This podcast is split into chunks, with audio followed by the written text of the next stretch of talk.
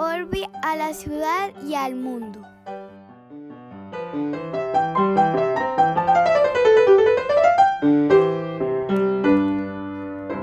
Buenos días, buenas tardes, buenas noches. Gracias por estar por aquí otra vez en Urbi et Orbi. Don David, ¿cómo le va a usted? Muy bien, don Octavio. ¿Usted cómo va? Bien, bien, bien, bien. Aquí, hermano, mm, todavía pensando pues en ese capítulo de la semana pasada que me dejó bastante creativo. Y por ahí le voy a contar unas cositas al final del, desde el episodio de hoy. Perfecto, buenísimo. Saludemos primero a doña Shakira, a su esposo don Piqué, sus niños. Por aquí los seguimos esperando, nuestros cinco pelagatos tan queridos. Sí. Y le voy a dar un nombre, y usted obviamente va a saber de dónde le suena. Nina Stepanova. ¿Nina Stepanova? ¿Cómo ese nombre a usted de dónde, qué país le recuerda? Eh, pues yo me imagino que es ruso, eslavo en todo caso. Es- exactamente, ella es de Rusia, nació en Moscú, vivió en Londres, gran amiga mía en Nueva York, y como me parece que ella lleva estudiando español, yo creo que por ahí un año y medio. Escucha Urbi et Orbi cada ocho días. No puede ser. ¿Ah? Eso me pareció a mí una maravilla. No, pues eso sí es espectacular. Tenemos una audiencia declaradamente cosmopolita, porque además ya tenemos oyente en África, ¿no? Ya tenemos oyente en África, en República del Congo es, ¿verdad? Me parece que sí, me parece que creo sí. que sí. Don Diego, Ya. que nos oye desde África, a él un, un saludo y un abrazo. Ya podemos decir nosotros, enviamos a los cinco continentes. Así es. Ahí vamos, ahí vamos, hombre. Y el dato inútil pero divertido, usted sabe que es TikTok. Sí, es esta red social china que, que es súper popular entre los adolescentes hoy, ¿no? Yo no la tengo, no la entiendo, em, pero sé que es hecha como a partir de retos, me parece. Sí, es algo así. Yo la descargué resistiéndome bastante porque mi sobrinita de 11 años eh, pues la tiene y es como la, la forma en que yo puedo ver sus videos. Es la red social de mayor crecimiento en el mundo desde el año pasado. Entonces por mi sobrinita mm, descargué TikTok solo para ver sus videos. Usted dirá, ¿y cuál es el dato inútil pero divertido? Pues el inútil soy yo y la divertida es mi sobrina. Ahí estoy ya. Perfecto. Ya salimos del dato inútil pero divertido está de mal. Muy bien, hombre. Ahora sí, ahora sí entremos en materia, don David Zuluaga, porque yo estoy que me hablo del utilitarismo y ese es el tema hoy del día. Sí, señor. Vamos a hacer el contrario. Yo lo único que le voy a decir a usted iniciando es que antes de que usted me pusiera a leer los, los documentos pues para preparar este capítulo, em, para mí utilitarismo solo tenía un lado y era negativo. ¿sí? Siempre que yo escuchaba esta palabra, como que políticamente para mí tenía una carga no tan amable, eh, medio maquiavélica, pero no sabía yo que eso tenía miradas distintas, filosóficas tan importantes, que me hicieron pensar y que pues por eso vamos a estar aquí hoy conversando sobre ese y otro concepto que usted ya nos va a introducir más adelante. Sí, yo sugerí que habláramos hoy sobre el tema del utilitarismo, Octavio, porque nosotros hicimos un capítulo hace ya varias semanas sobre Kant y sobre la perspectiva moral de Kant. Y la semana pasada hablando del dilema del tranvía, en nuestro capítulo sobre experimentos mentales, yo mencioné que es un experimento que se usa para ilustrar las diferencias importantes entre dos familias de teorías morales en filosofía, las teorías deontológicas y las teorías consecuencialistas.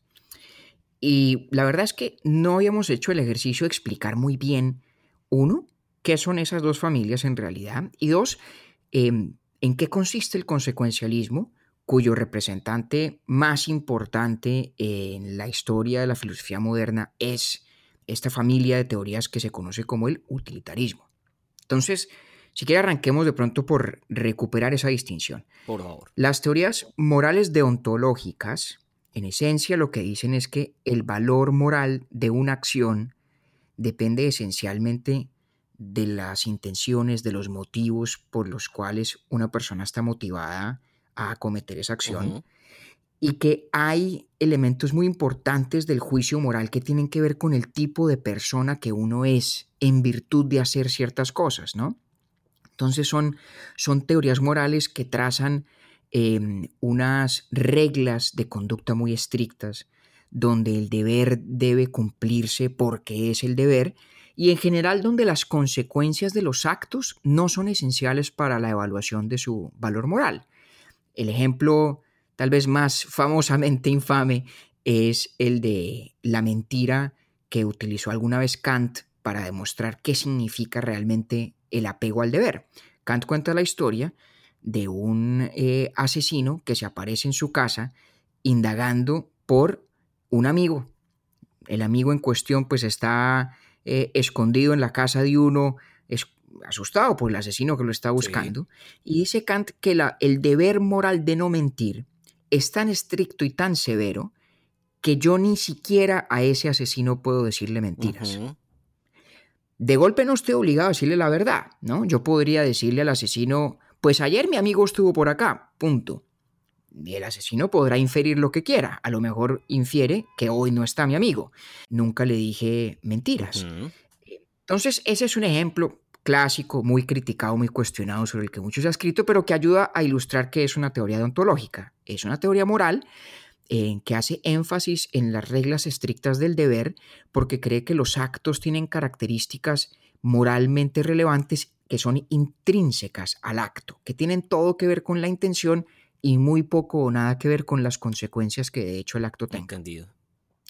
Nuestro capítulo sobre Kant, sobre el imperativo categórico, es el ejemplo clásico de una teoría moral deontológica.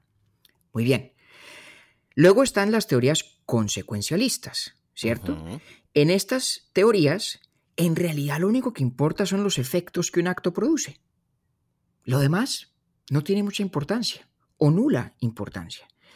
Entonces, fíjese que esa asociación tal vez negativa que a usted le genera el utilitarismo, que es un tipo de teoría consecuencialista, de hecho el tipo más popular y más conocido, tiene su razón de ser.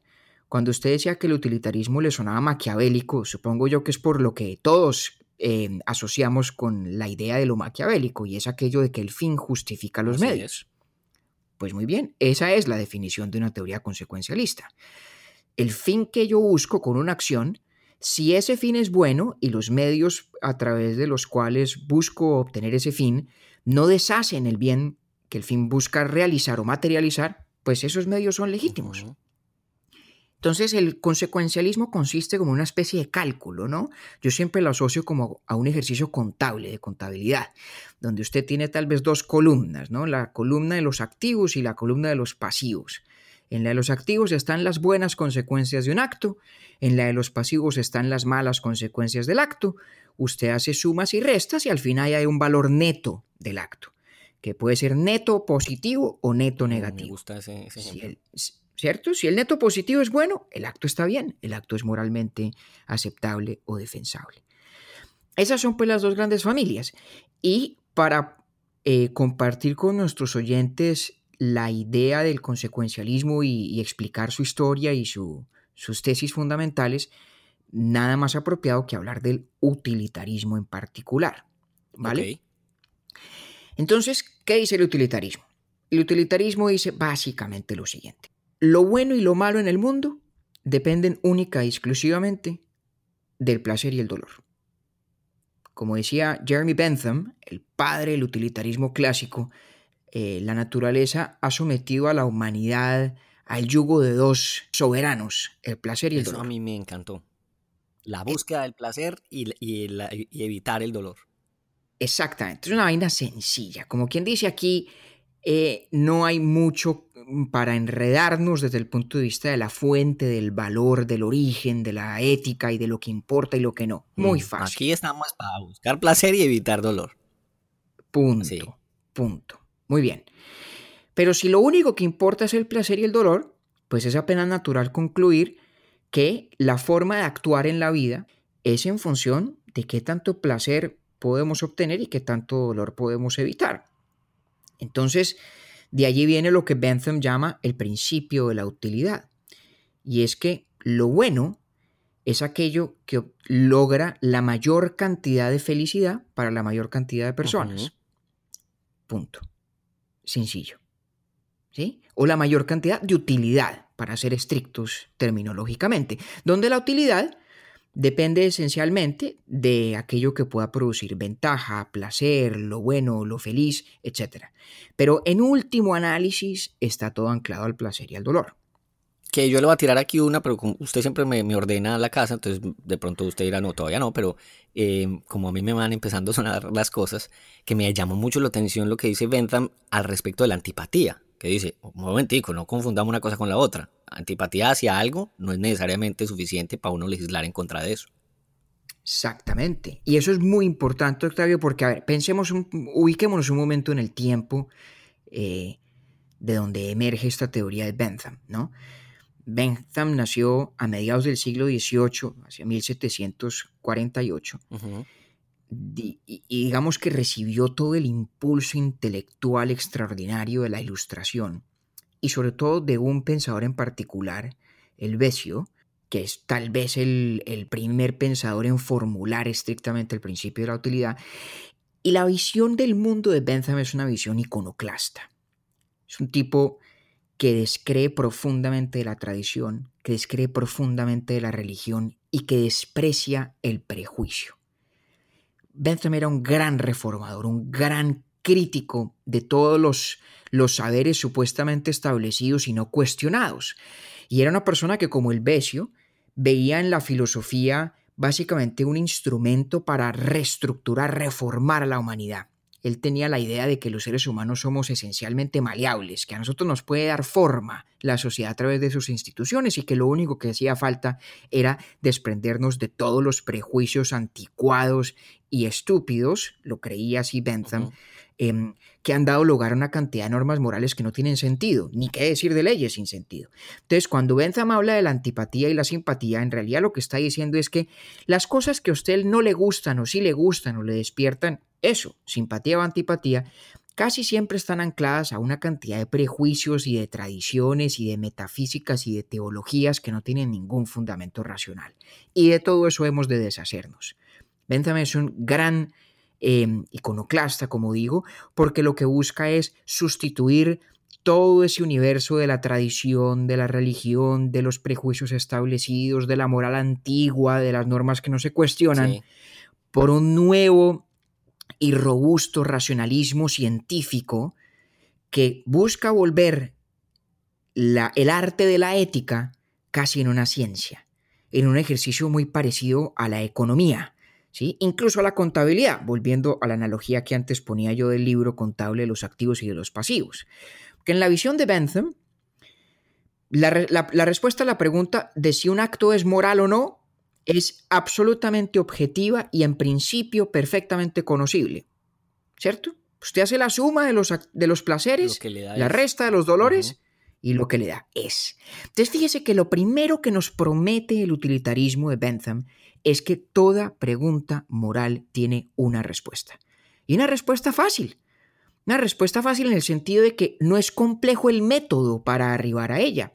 El método es simplemente lo que Bentham llamaba en inglés el Felicific Calculus, el cálculo de la felicidad, donde usted mira los placeres y los dolores, evalúa qué tan intensos son, cuánto duran, qué tan eh, certera es la expectativa de que van a tener lugar, qué tan distantes en el tiempo, qué tan fecundos en su capacidad de producir otros placeres y dolores, qué tan puros, etcétera, etcétera. Es una suerte de matemática de la psicología humana que nos permite muy certeramente decir de cada acción si es moral o no es moral.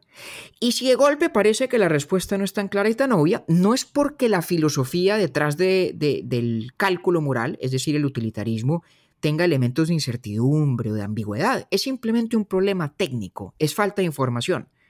Es falta de tener el juicio o el rigor o la capacidad de sentarnos a calcular todos los placeres y dolores que se siguen a una acción determinada. ¿Puedo yo poner en, en, en gráfica Em, este ejemplo, a ver si, es preciso. Mm, siempre cuando yo empiezo a analizar el dolor versus el bienestar final, por ejemplo, em, pienso específicamente en un amigo deportista eh, de ultradistancia, porque él lo que cuenta es, yo en la búsqueda de mi objetivo siempre experimento dolor intenso, pero el propósito que tengo hacia adelante es tan grande que me ayuda a sobrellevar en el camino ese dolor. Claro, y lo que seguramente diría Bentham analizando ese caso es que el propósito le ayuda a sobrellevar el dolor, pero en últimas porque ese dolor está justificado en virtud de los mayores placeres. Que le va a representar lo, de, lo del final. Exactamente, a los que luego da lugar. Entonces... Entonces está bien que yo haga de, ese, ese, ese, ejemplo en un cóctel. Pero, perfectamente, perfectamente. No sé cuándo, no sé cuándo va a tener la oportunidad de, de, darlo, pues, a este paso. El argumento no es que el dolor siempre sea malo. El argumento es que el dolor en sí mismo es malo, pero puede ser aceptable y justificable cuando es ocasión de mayores placeres en el largo plazo o en un sentido más amplio de la acción. Muy bien. Entonces, aterricemos la cosa un poco. El utilitarismo de Bentham nos dice entonces que frente a cada acción, frente a cada conducta, hemos de preguntarnos si esa conducta, si esa acción, produce en el agregado la mayor cantidad de utilidad o felicidad o placer para la mayor cantidad de personas posibles o si no, ¿cierto?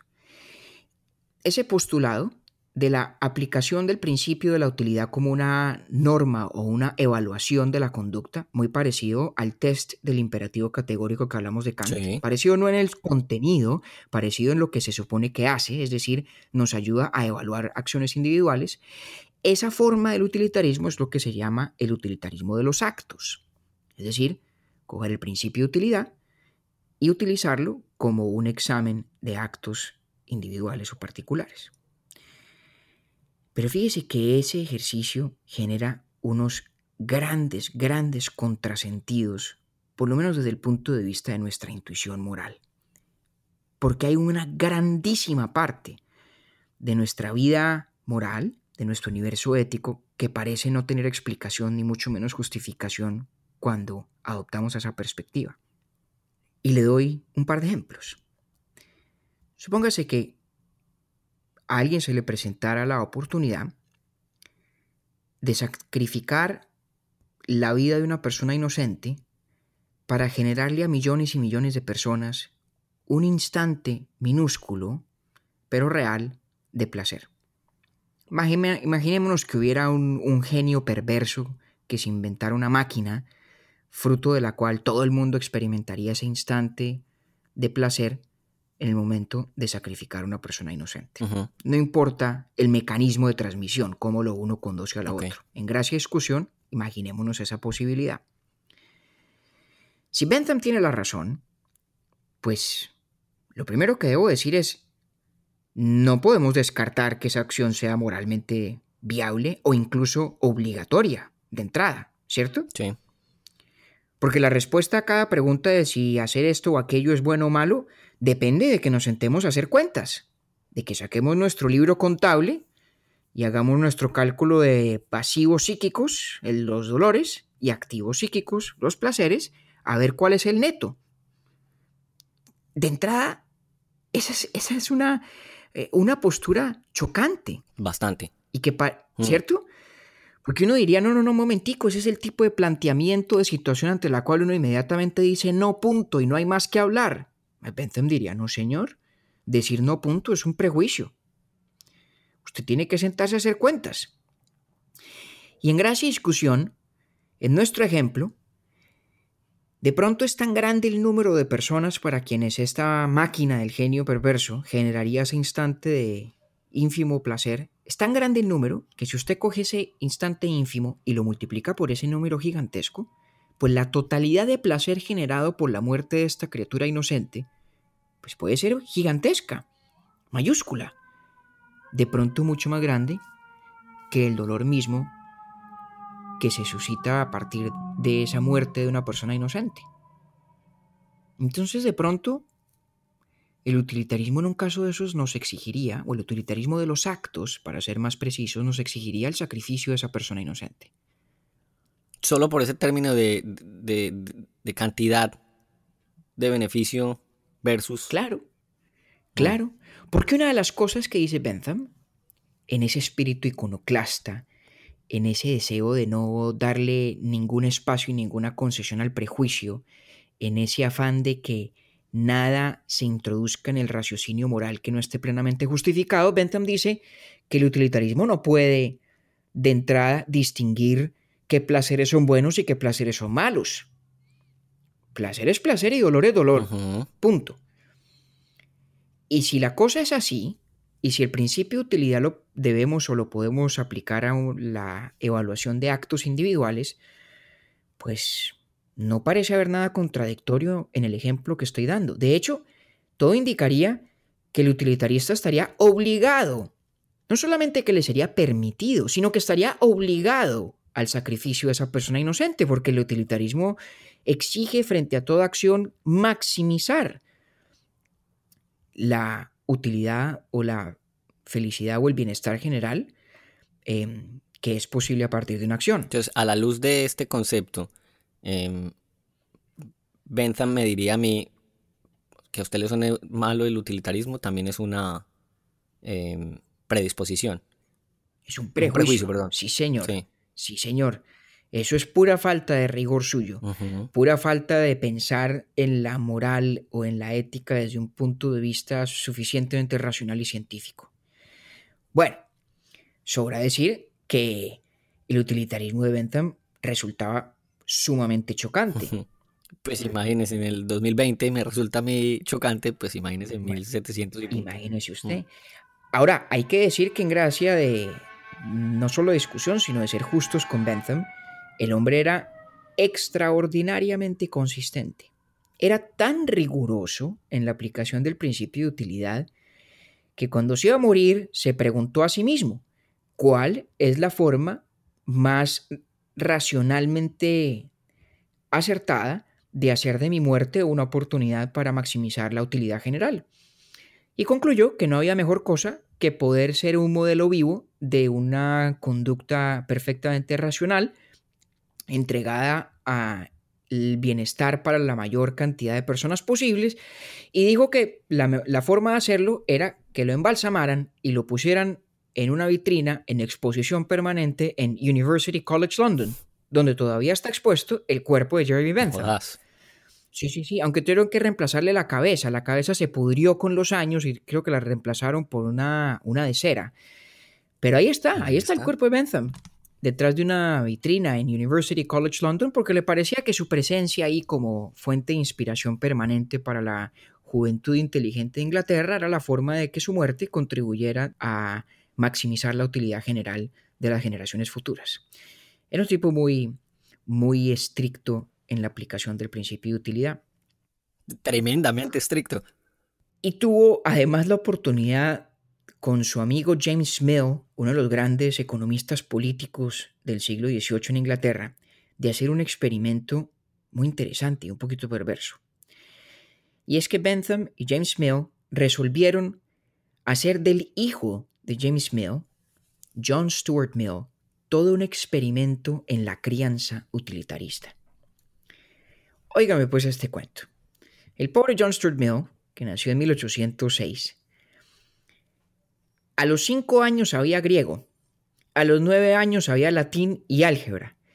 Durante todo el curso de su educación, que fue muy estrictamente regulada por Bentham y por James Mill, su padre, a no lo dejaban leer cosas de religión, ni, de teología, ni de metafísica, prácticamente nada de poesía. Al punto que Mill luego en su autobiografía decía que, que él a los 15 años em, había tenido un exceso de formación intelectual, pero tenía una pobreza emocional extraordinaria. Y de hecho Mill em, fue amanuense de, Bentham, trabajó para Bentham durante un par de años haciéndole apuntes y copiando cosas. Y Mill tuvo de hecho una crisis personal, una crisis espiritual muy fuerte, en realidad un, un episodio de depresión que él relata de manera conmovedora en esa autobiografía, pues fruto de la pobreza emocional de su crianza. Y el gran momento de la transformación espiritual de John Stuart Mill fue haber leído la poesía de Coleridge, uno de los grandes poetas románticos de Inglaterra. Y a partir de ese momento Mill se propuso la tarea de reformular y defender el utilitarismo de Bentham, pero remediando todos sus muchos vacíos y errores. Entonces John Stuart Mill lo que busca en esencia, en muchos de sus textos, es defender lo que él cree que es el núcleo de verdad en Bentham. Y es que el placer y el dolor son las realidades fundamentales de la vida humana, que en efecto eh, la moral no es otra cosa que la búsqueda del mayor beneficio para la mayor cantidad de personas, es decir, sigue Mill dentro del marco del utilitarismo, pero trata de reconciliarlo con las ideas del romanticismo de Coleridge. Entonces, para Mill, la gran incomodidad del utilitarismo de Bentham es que es árido, carente de emocionalidad, no tiene ninguna apreciación por la individualidad y la libertad y la dignidad misma de la persona humana, del individuo. Nuestro ejemplo de la posibilidad del sacrificio de una persona inocente para obtener una pizca de placer para un gran número de otros, pues va al núcleo de lo que le preocupaba a John Stuart Mill. Y entonces Mill lo que busca es hacer dos grandes transformaciones en el utilitarismo. La primera es que introduce la idea de que debemos distinguir tipos de placeres y de dolores, de que es no solo legítima, sino necesaria una distinción cualitativa que nos permita decir que hay ciertos placeres que son más importantes que otros y ciertos dolores que son fecundos en relación con otros. ¿Sí? Entonces, dice una cosa que, por ejemplo, para Bentham era totalmente inadmisible. Y es que dice palabras más, palabras menos. Eh, cito a mío, dice, es mejor ser un ser humano insatisfecho que un cerdo satisfecho. Es mejor ser Sócrates insatisfecho y no ser un estúpido satisfecho. Y si el estúpido y el cerdo difieren de esta opinión, es solamente porque conocen solo su lado del argumento. El otro, que conoce ambos, sabe que tengo yo la razón. Entonces, eh, lo que busca mío en primera instancia en esta transformación del, del utilitarismo es introducirle un elemento cualitativo que sofistica un poco ese felicific calculus del que hablaba Bentham, ese cálculo de la felicidad, donde de golpe yo tengo que distinguir entre tipos de placer y tipos de dolor, de tal manera que no todos suman igual o pesan igual. Y esto en últimas para reconocer que hay bienes humanos de más importancia y de más valor que otros. ¿Sí? Y lo segundo que hace Mill y es tal vez la transformación conceptual más importante en la tradición del utilitarismo, es introducir el concepto de lo que él llama en algún momento axiomata media o los axiomas intermedios del principio de la utilidad. Recuerde que cuando hablábamos de Bentham decíamos que la suya era una teoría de utilitarismo de los actos. Sí. Yo cojo el principio de utilidad y lo aplico directamente a actos individuales y específicos. Y no lo que quiere decir es que no. Lo que hemos de hacer es coger ciertas normas generales de conducta y evaluar esas normas a la luz del principio de utilidad. Si el principio de utilidad valida las normas, entonces yo debo actuar de conformidad con las normas sin aplicar el principio de utilidad directamente a un acto individual. Entonces, por ejemplo, una sociedad podría crear una norma que dice no se debe sacrificar la vida de una persona inocente por ningún motivo. Entonces Mill diría, yo cojo esa norma y me pregunto, ¿esa norma en el largo plazo, digamos cuando todas las consecuencias son tenidas en cuenta, produce el mayor bienestar posible para el mayor número de personas? Ah, tal vez sí, ¿cierto? Exacto. Entonces el principio de utilidad de golpe justifica la norma. Una vez el principio de utilidad justifica la norma, se suspende la aplicación del principio de utilidad a actos específicos y como agentes nos debemos ceñir estrictamente a la aplicación de la norma intermedia de lo que se llama, como decía, eh, el axioma medio, las axiomata media, porque las hay muchas, ¿no? Hay muchas de esas normas. Entonces la respuesta de a nuestro ejemplo sería distinta a la de Bentham. Sería en el caso de poder matar a una persona inocente para generarle una pizca de placer a muchos, muchos, muchos otros, no aplica el principio de utilidad directamente, lo que aplica es la norma intermedia, que ha sido a su vez justificada con el principio de utilidad, que dice no matar personas inocentes. Y en consecuencia, mi utilitarismo, es decir, el de mío, no permitiría ese sacrificio del ser humano inocente. Y por eso la visión de mío se la conoce como el utilitarismo de las normas, en inglés Rule Utilitarianism. Y esta, esta idea nos ayuda a resolver uno de los grandes problemas de la tradición utilitarista, que es lo que se llama la paradoja del hedonismo. ¿Eh? Antes de que, entremos ahí, quería preguntar una cosa sobre la, conceptualización de, de, John Stuart Mill. Él cuando escala esas diferencias entre los placeres, ¿habla también de la virtud o no? Claro, porque termina hablando de la virtud como una norma intermedia que aplica al carácter. Ok. Entonces, Mill dice, la virtud como tal no tiene valor intrínseco. Tiene valor en tanto que las disposiciones virtuosas propenden, en términos generales, hacia la mayor felicidad o la mayor utilidad para el mayor número de personas. Entonces, ser virtuoso, ser honesto, ser eh, magnánimo, ser generoso, ¿sí? Ser esas cosas no tiene valor intrínseco no tiene valor moral en sí mismo. En sí mismo. No. Pero cuando lo aplico al beneficio de más personas, pues ahí sí ya está. Ah, exactamente. Digamos que tiene valor. Cuando me doy cuenta que esas virtudes en general hacen que las personas se comporten de tal manera que haya mayor utilidad para el mayor número de seres humanos posibles, en ese sentido entonces sí son valiosas son valiosas, diríamos en filosofía, no de manera intrínseca, sino de manera instrumental. Eso es valor instrumental. Exactamente. La virtud es valiosa como un instrumento de la utilidad general. Ah, eso sí suena una maravilla. No valiosa en sí misma. No valiosa en sí misma. Sí, si no pongo eso al servicio de algo, pues nada me gano. Exactamente.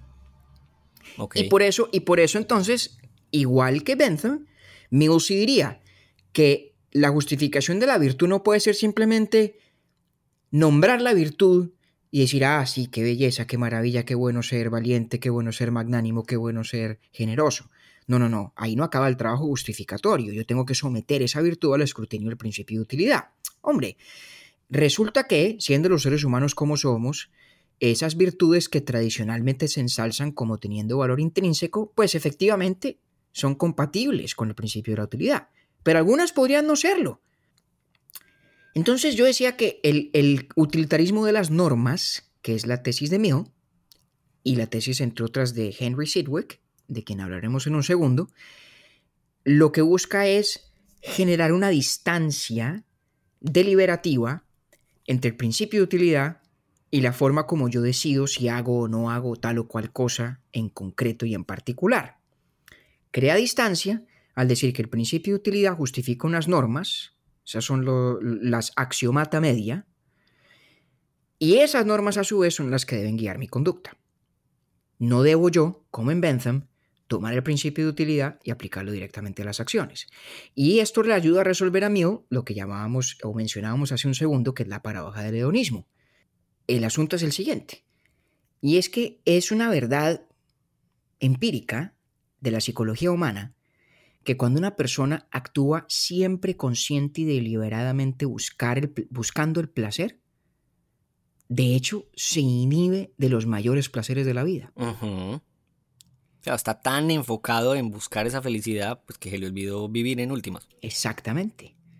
Y es vivir en últimas lo que hace que uno viva felizmente. Que no es vivir en últimas, sino vivir de primeras. Exactamente. Sí. ¿Eh? Entonces, eh, que, eh, la paradoja del hedonismo la, la, detectó un gran pensador inglés, o escocés, perdón, se llama Joseph Butler. Siempre se le dice Bishop Butler porque era, era, era religioso. Pero la formalizó Henry Sidgwick contemporáneo John Stuart Mill. Y Henry Sidgwick dijo, aquí tenemos un problema para el utilitarismo de los actos estilo Bentham. Y es que Claro, el fin último entonces es el placer, o el bienestar, o la felicidad, o la utilidad, lo que sea. Pero si ese fin último que la filosofía moral nos dice que debemos adoptar, lo convertimos en nuestro principio deliberativo, ¿sí? en el test de las acciones, pues parece que el principio se refutara a sí mismo desde el punto de vista práctico. ¿Sí? Claro. Porque si yo soy un obsesivo persecutor del placer, de manera consciente y deliberada, pues lo, lo, que resulta, dice Sidwick, y creo que tiene toda la razón, es que mi vida va a ser en últimas mucho menos placentera que si me ocupara yo de vivir y me abstrayera de la pregunta de si cada cosa que hago me va a producir placer o bienestar. A llevar a ese resultado. Dedíquese Exacto. a vivir y si lo hace bien, el placer llega por cuenta propia. Que es una frase motivacional top en Instagram. Disfruta del viaje. Dios mío, bendito. Que bien últimas está, pero, pero sí está como muy alineado con el mismo punto. Y es no busque la felicidad, sino que pues esté ahí viviendo.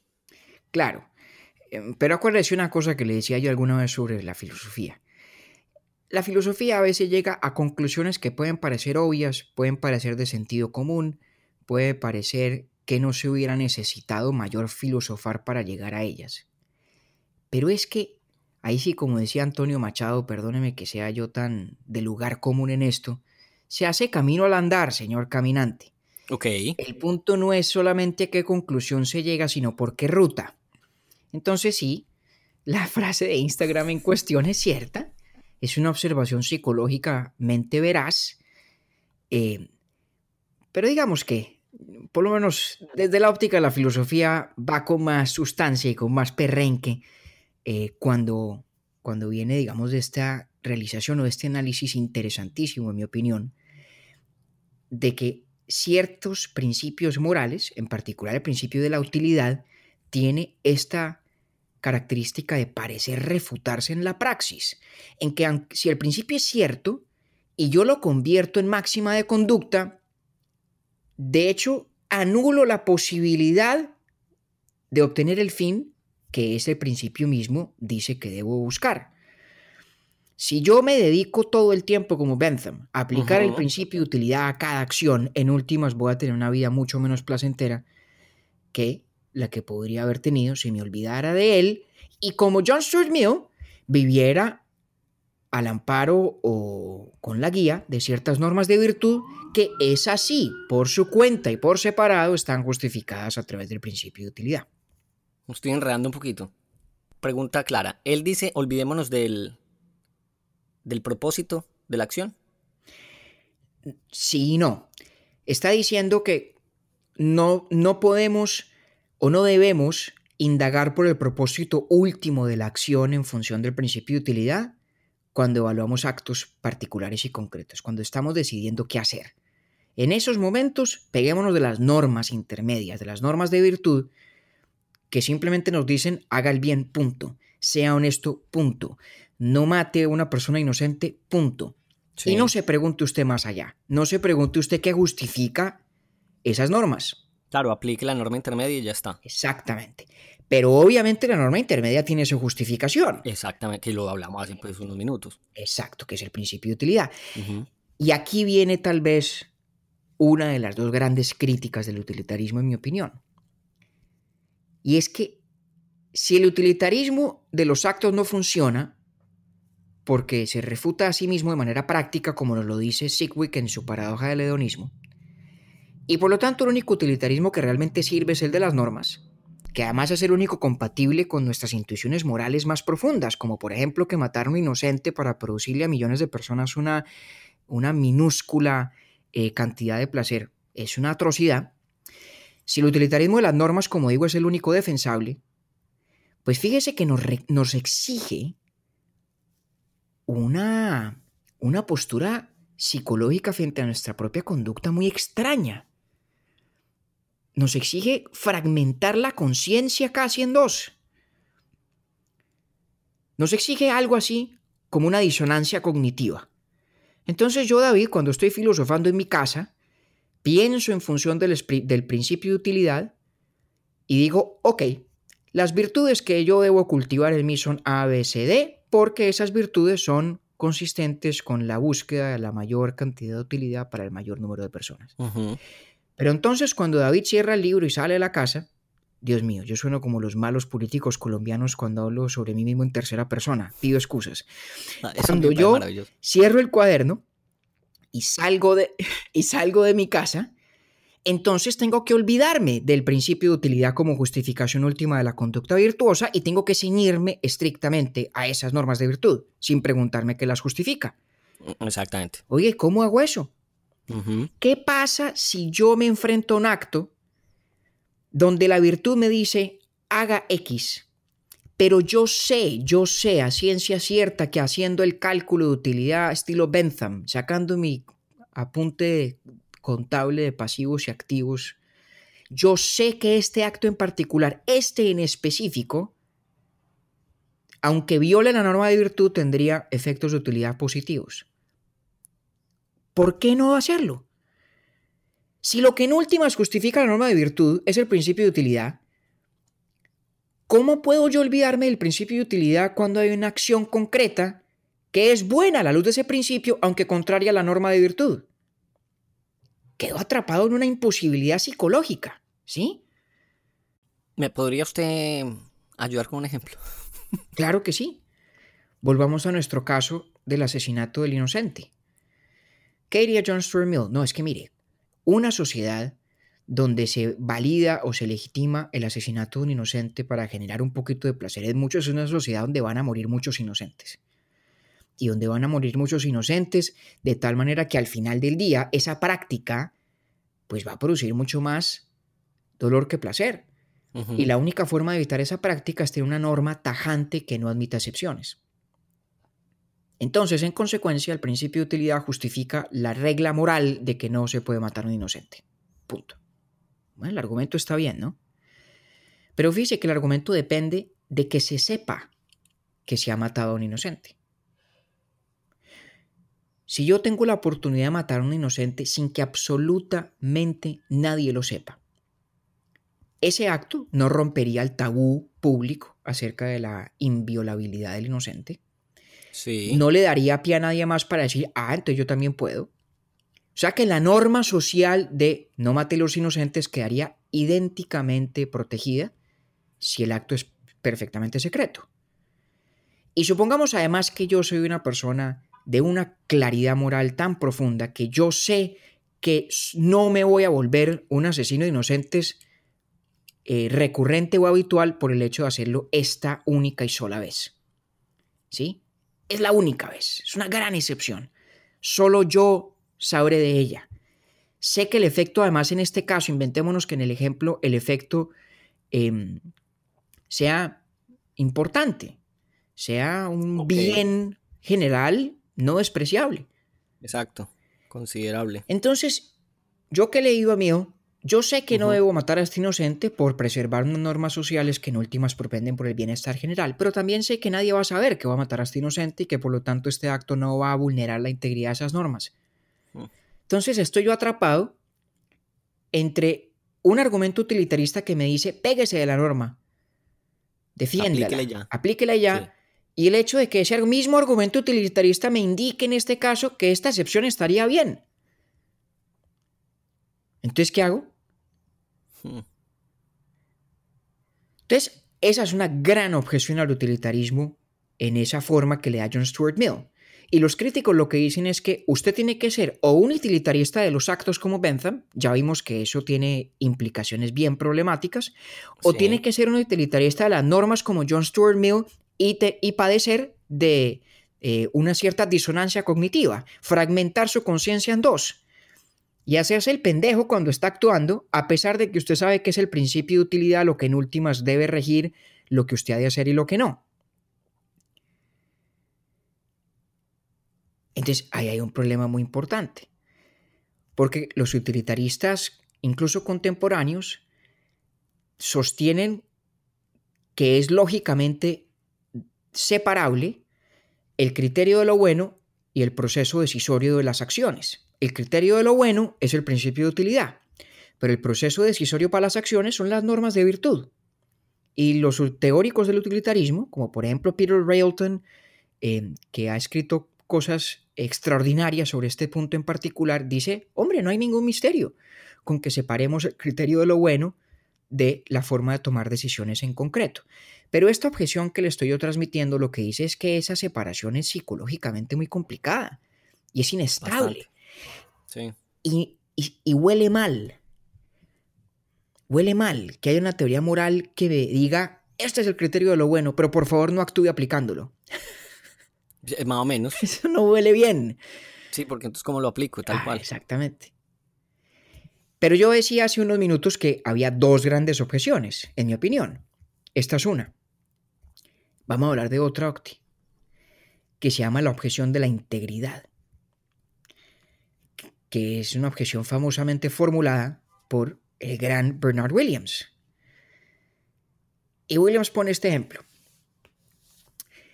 Imagínense que George, Jorge, es un tipo que tiene un PhD en bioquímica. ¿eh? Y es pacifista. El tipo es un convencido de que la guerra es siempre injustificable, de que no hay nada más horrible que las armas eh, nucleares y las armas químicas. Y el tipo está buscando trabajo, no consigue mayores oportunidades y de pronto lo llaman de un laboratorio. Y le dicen, mire señor, queremos contratarlo porque estamos trabajando en la creación de un arma química de enorme poder. Y George dice, caramba, si yo acepto el cargo, como yo soy un pacifista y sé que esto es una atrocidad, voy a estar en una posición privilegiada para dilatar la elaboración de esa arma lo más posible. Yo voy a hacer una especie de boicot silencioso en el laboratorio. Ok. Y de esa manera aportar a que esa arma no se vaya a materializar en el futuro próximo, sino que se demore cuanto más se pueda. Y por otra parte, George dice un momentico, es que yo soy incapaz de participar de cualquier manera de la elaboración de un arma química que pueda matar a millones de personas. Eso es absolutamente contrario a quien soy a la más profunda e íntima certidumbre de mi ser. Y aquí va la objeción.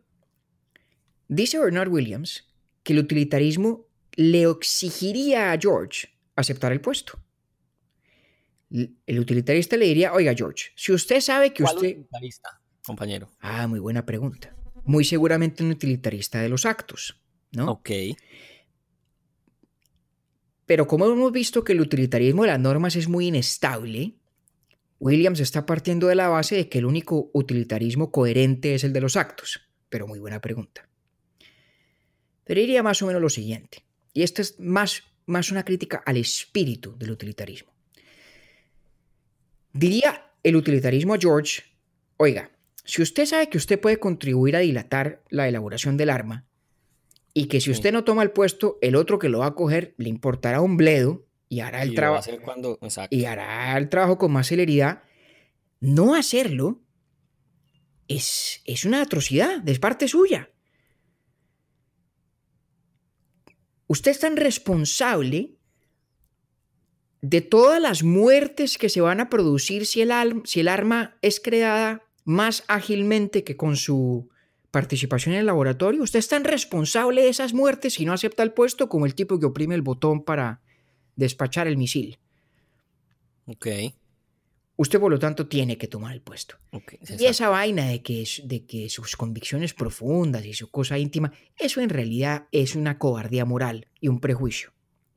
Eso es apegarse a la pureza de su espíritu por encima de las tantas vidas que se salvarían si usted fuera partícipe del proceso de elaboración del arma en el laboratorio.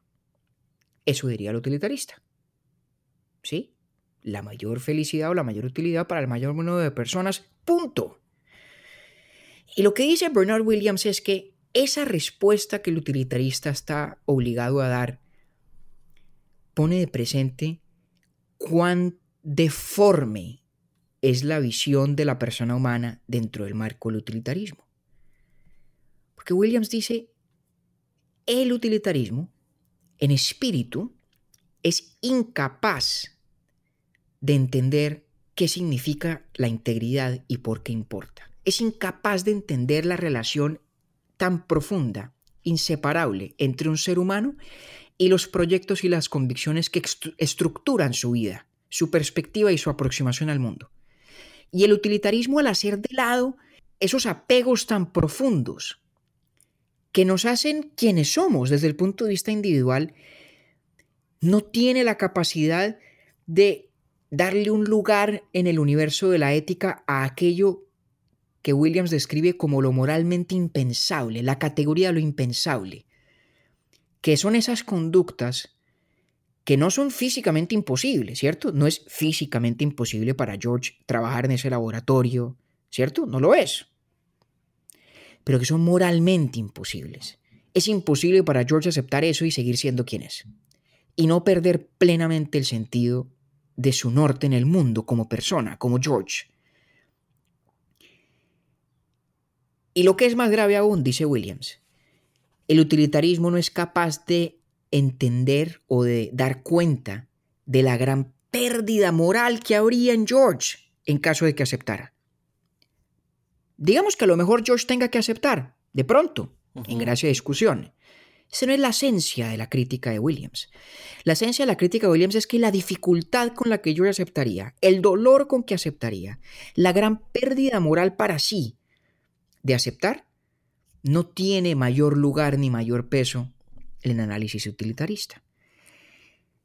Y ahí lo que ve Williams es una deformación de, nuestra vida moral en la caracterización que hace el utilitarismo de la conducta y de lo que debemos hacer de cara a ese tipo de situaciones tan difíciles.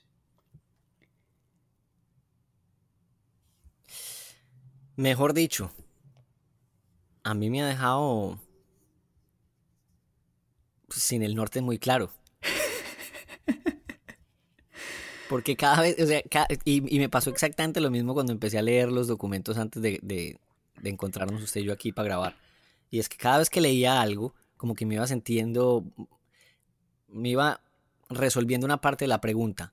Pero me pasó algo muy chistoso, y es que al final, pues más o menos como que no. Es que esa es la cosa con el utilitarismo, es muy persuasivo por partes, y cuando se lo evalúa en la totalidad, de repente queda uno con la sensación de que allá hay un Frankenstein, ¿no? Más o menos. Y eso es lo, que siente Williams. Lo escribió perfectamente, no, lo había puesto yo en esas palabras, pero sí, es un poquito eso. ¿Dónde queda usted en esta discusión? ¿Dónde se siente representado en esta discusión, en esta dialéctica? A mí me gustaba, me gusta mucho lo que dice John Stuart Mill, porque sobre todo esa, esa parte de escalar eh, por ejemplo, la búsqueda del, placer, aplicar la norma intermedia. A mí la norma intermedia me resuelve gran parte del problema. Claro, claro. Pero el principio de integridad eh, es que siento todavía que no lo entiendo tan bien. Porque es que fíjese que el tema de la norma intermedia, como decía, le exige a una persona ver sus acciones desde dos perspectivas distintas que dan respuestas diferentes, pero que se supone que están fundadas en la misma doctrina fundamental. Entonces, cuando yo soy un utilitarista de las normas, al estilo de Mill, digo, ok, la norma que yo alguna vez evalué a la luz del principio de utilidad me dice haga X. Pero si yo aplico el principio de utilidad derechito, sin pasar por normas intermedias, a la acción X, el principio de utilidad me dice no lo haga. Entonces, ¿por cuál me voy? Sí. ¿Por cuál me voy? Tengo una conciencia moral que se bifurca. Entonces, de hecho, en algún momento Bernard Williams discutiendo el tema del utilitarismo de las normas dice, la única solución del utilitarismo de las normas es separar a la sociedad entre personas cuyo trabajo es evaluar normas a la luz del principio de utilidad y personas cuyo labor es aplicar las normas sin siquiera conocer de la existencia del principio de utilidad. Williams sospecha que hay un componente casi totalitario en esta idea del utilitarismo de las normas. Dice, aquí lo que hay detrás es la tesis de que un señor Bentham es el gran ingeniero social que dice, ah, estas son las instituciones y normas que pasan el examen del principio de utilidad, que no le permitiría a ninguna persona, de hecho, leer sus propios libros, para que no tengan este fenómeno de disonancia cognitiva. Eso sería bastante coherente con su principio, claro. Eso, eh, y, lo, lo, charro del cuento es que yo creo que Bentham estaría de acuerdo con Williams. Bentham era un obsesivo de la idea de la ingeniería social a partir de una solución tecnocrática de un gran utilitarista que dice, he aquí la solución. Y hay un ejemplo muy famoso que es su idea del panóptico. Bentham, por encima de un filósofo, era un teórico jurídico, era un gran jurista. Y Bentham decía que había que reinventar el sistema criminal o penal y del castigo para crear una máquina de hacer hombres honrados a partir de truanes. Y esa máquina es su idea de la prisión, que se llama el panóptico. Y en la idea del panóptico es esencialmente que todo prisionero está siempre sometido a la observación permanente de los demás, sin el más mínimo sentimiento o sentido de la privacidad y de la intimidad, siempre observado, siempre expuesto a sanciones y a incentivos positivos y negativos para ir dándole forma a sus propensiones. De verdad, no son mis palabras. En algún momento lo defiende Bentham esta idea del panóptico diciendo que es como una especie de molino donde uno va a moler a estos criminales y de ellos a ser seres honestos. Y lo que Williams dice es, oiga, pues sí, la idea del utilitarismo de las normas es tan inestable psíquicamente dentro de una sola persona que la única forma de hacerla viable es crear dos clases de personas, los que tienen que vivir a partir de las normas y los de esta inteligencia tecnocrática utilitarista que crean las normas que los demás han de seguir. Porque claro, dentro de la psiquis de un solo agente no coexisten fácilmente y lo que es más grave aún, esta es la segunda parte de la crítica, la crítica es de la integridad, no le dan ningún lugar, ninguna cabida al apego que tenemos a esas convicciones tan absolutamente íntimas, que hacen que ciertas conductas nuestras sean moralmente imposibles. Moralmente imposibles. Yo no sería quien soy, diría George, si acepto el trabajo en ese laboratorio Incluso si fuera para dilatar la elaboración de un arma bioquímica. Mm, es que me parece tan complicado entenderlo. Claro. En algún momento Williams dice una vaina que es muy cierta y muy, muy simpática. Dice que el espíritu del utilitarismo es siempre tener una respuesta para todo, incluso para un dilema entre matar a 7 millones y matar a 7 millones y uno. Y, estoy completamente seguro en medio de mi ignorancia que sí. Absolutamente, absolutamente, porque acuérdense que está, el utilitarismo tiene en su, en su génesis, en su origen, la, la ambición de convertir la deliberación moral en un ejercicio de contabilidad. Y pues en la contabilidad los números cuentan.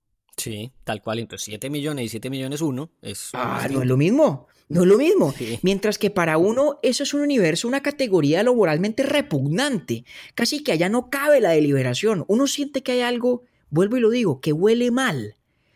En siquiera pensar que hay campo para deliberar. Ante eso pareciera que la única reacción moralmente constructiva y saludable es la repulsión absoluta, casi la parálisis. Casi la parálisis. Y esa, y esa dimensión de la vida moral, de lo moralmente imposible, lo impensable, esa dimensión donde hacer cualquier cosa es dejar de ser quien uno es y enfrentarse a una pérdida del sentido del yo tan profunda. Todo eso para el utilitarista se pierde. Ahora, debo decir una cosa en justicia, Octavio. No es un accidente que a usted le gustará tanto John Stuart Mill como me gusta tanto a mí. Porque Mill si entiende todos estos problemas y le pesan. A mí me encanta que él también dice, pregúntese si usted es feliz y deja de serlo. sí, sí. A mí, de, los que leí esta semana, ese fue con el que mejor me sentí. Y le voy a decir por qué. Porque recuerda lo que le conté, que cuando tuvo su, su crisis espiritual, su gran depresión, de la cual salió cuando descubrió la poesía del romanticismo. La poesía del romanticismo es toda acerca del sentimiento y del sentido de la integridad, del yo profundo, de los compromisos que tengo con una visión del mundo en abstracción de los cuales no soy yo. Mill está lleno, imbuido de ese romanticismo de Coleridge y escribía permanentemente sobre su afán, su urgencia de buscar un punto medio, de reconciliar a Coleridge y a Bentham. Y hay una gran discusión en la academia desde entonces sobre si Mill lo logró o no. Y la discusión en últimas es sobre si Mill es verdaderamente utilitarista o no. Y muchos creemos que Mill en realidad, en el fondo de su ser, y cuando habla más genuinamente con su propia voz, no es utilitarista. Ok. Isaiah Berlin, en un ensayo sobre John Stuart Mill muy bello que se llama John Stuart Mill and the Ends of Life, dice que Mill en realidad es nietzscheano que es la antítesis del utilitarismo. ¿Y a usted le gusta pensar eso también? Yo creo que eso es cierto. Sí. Lo que pasa es que Meo, acuérdese lo que le conté la crianza de Meo. Meo, casi que sentía el peso moral de ser el utilitarismo encarnado. El utilitarismo no solamente de este señor Bentham, sino de su padre James. Entonces, para mí era, yo creo que muy difícil, casi imposible, rechazar el utilitarismo y darle la espalda. Y por eso su esfuerzo siempre fue el de tratar de reivindicarlo, de darle un rostro más humano, de verdad, más romántico. Y lo que nos dice Williams es que ese rostro más humano, más romántico, realmente es muy difícil de ver cuando uno realmente entiende el espíritu profundo del utilitarismo, al cual dio perfecta, pulcra y coherente expresión Jeremy Bentham más que el propio John Stuart Mill. Seguiré yo echándole, echándole cabeza al concepto. Y eso me alegra mucho porque siento que, por ejemplo, este, fue, este es uno de estos capítulos que hemos hecho usted y yo juntos eh, que más me, me, han dejado pensando después de. Y creo que ese bien es el propósito también. Me encanta. Y, y, el hecho de que lo deje pensando tanto sobre todo la figura de John Stuart Mill. Mucho. Es un homenaje a Mill. Mill es difícil de asir, es difícil de rastrear. Además tiene una pluma bellísima, un súper buen escritor. Pues tengo todas las ganas del mundo para leer la autobiografía, sin duda. Y vamos un día a hacer un capítulo sobre John Stuart Mill. No sobre el John Stuart Mill del utilitarismo, no sobre John Stuart Mill del utilitarista, sino el John Stuart Mill protofeminista, el John Stuart Mill que cuando estuvo en el Parlamento inglés fue de los que más defendió el sufragio femenino. Oh, me encantaría eso. El John Stuart Mill que escribió un libro extraordinario en defensa del lugar de la mujer en la sociedad y que dedicó en una de las dedicatorias más conmovedoras del libro que yo haya visto a quien fue la pareja de toda su vida, a la mujer que amó, que amó siempre con locura, Harriet Taylor. El John Stuart Mill que escribió el libro más importante sobre la libertad en la tradición política inglesa. Sigue siendo uno de los referentes culturales em, del mundo de habla inglesa más importantes que hay. Un libro que se llama On Liberty, sobre la libertad. Vamos a hablar un día de ese John Stuart Mill, pero no habríamos podido hacerlo o no podremos hacerlo sin haber antes... Sin haber visto esta parte, claro. Exactamente, sin haber antes abarcado este utilitarismo que ha sido una de las grandes fuerzas intelectuales de la filosofía moral y el trasfondo fundamental de toda la cosmovisión de John Stuart Mill, a quien volveremos un día. Hombre, compañero, muchas gracias por confundirme tanto y se lo digo además de corazón. Sí. Acuérdese lo que decía el propio Mill, ¿no? Y adaptémoslo a nuestra circunstancia. Preferible ser un Sócrates confundido que un tontarrón con absoluta convicción. Me manda usted, mejor dicho, tremendo piropo. Mejor dicho, ahora sí ya podemos terminar este capítulo. Ahora sí. ahora sí. Compañero, muchas gracias, muchas gracias por, de verdad, este, este capítulo me, me, gustó mucho porque me ha, me ha dejado pensando bastante. Gracias a todos por acompañarnos y nos vemos la semana entrante. La semana entrante nos vemos, don Octavio. Gracias a usted.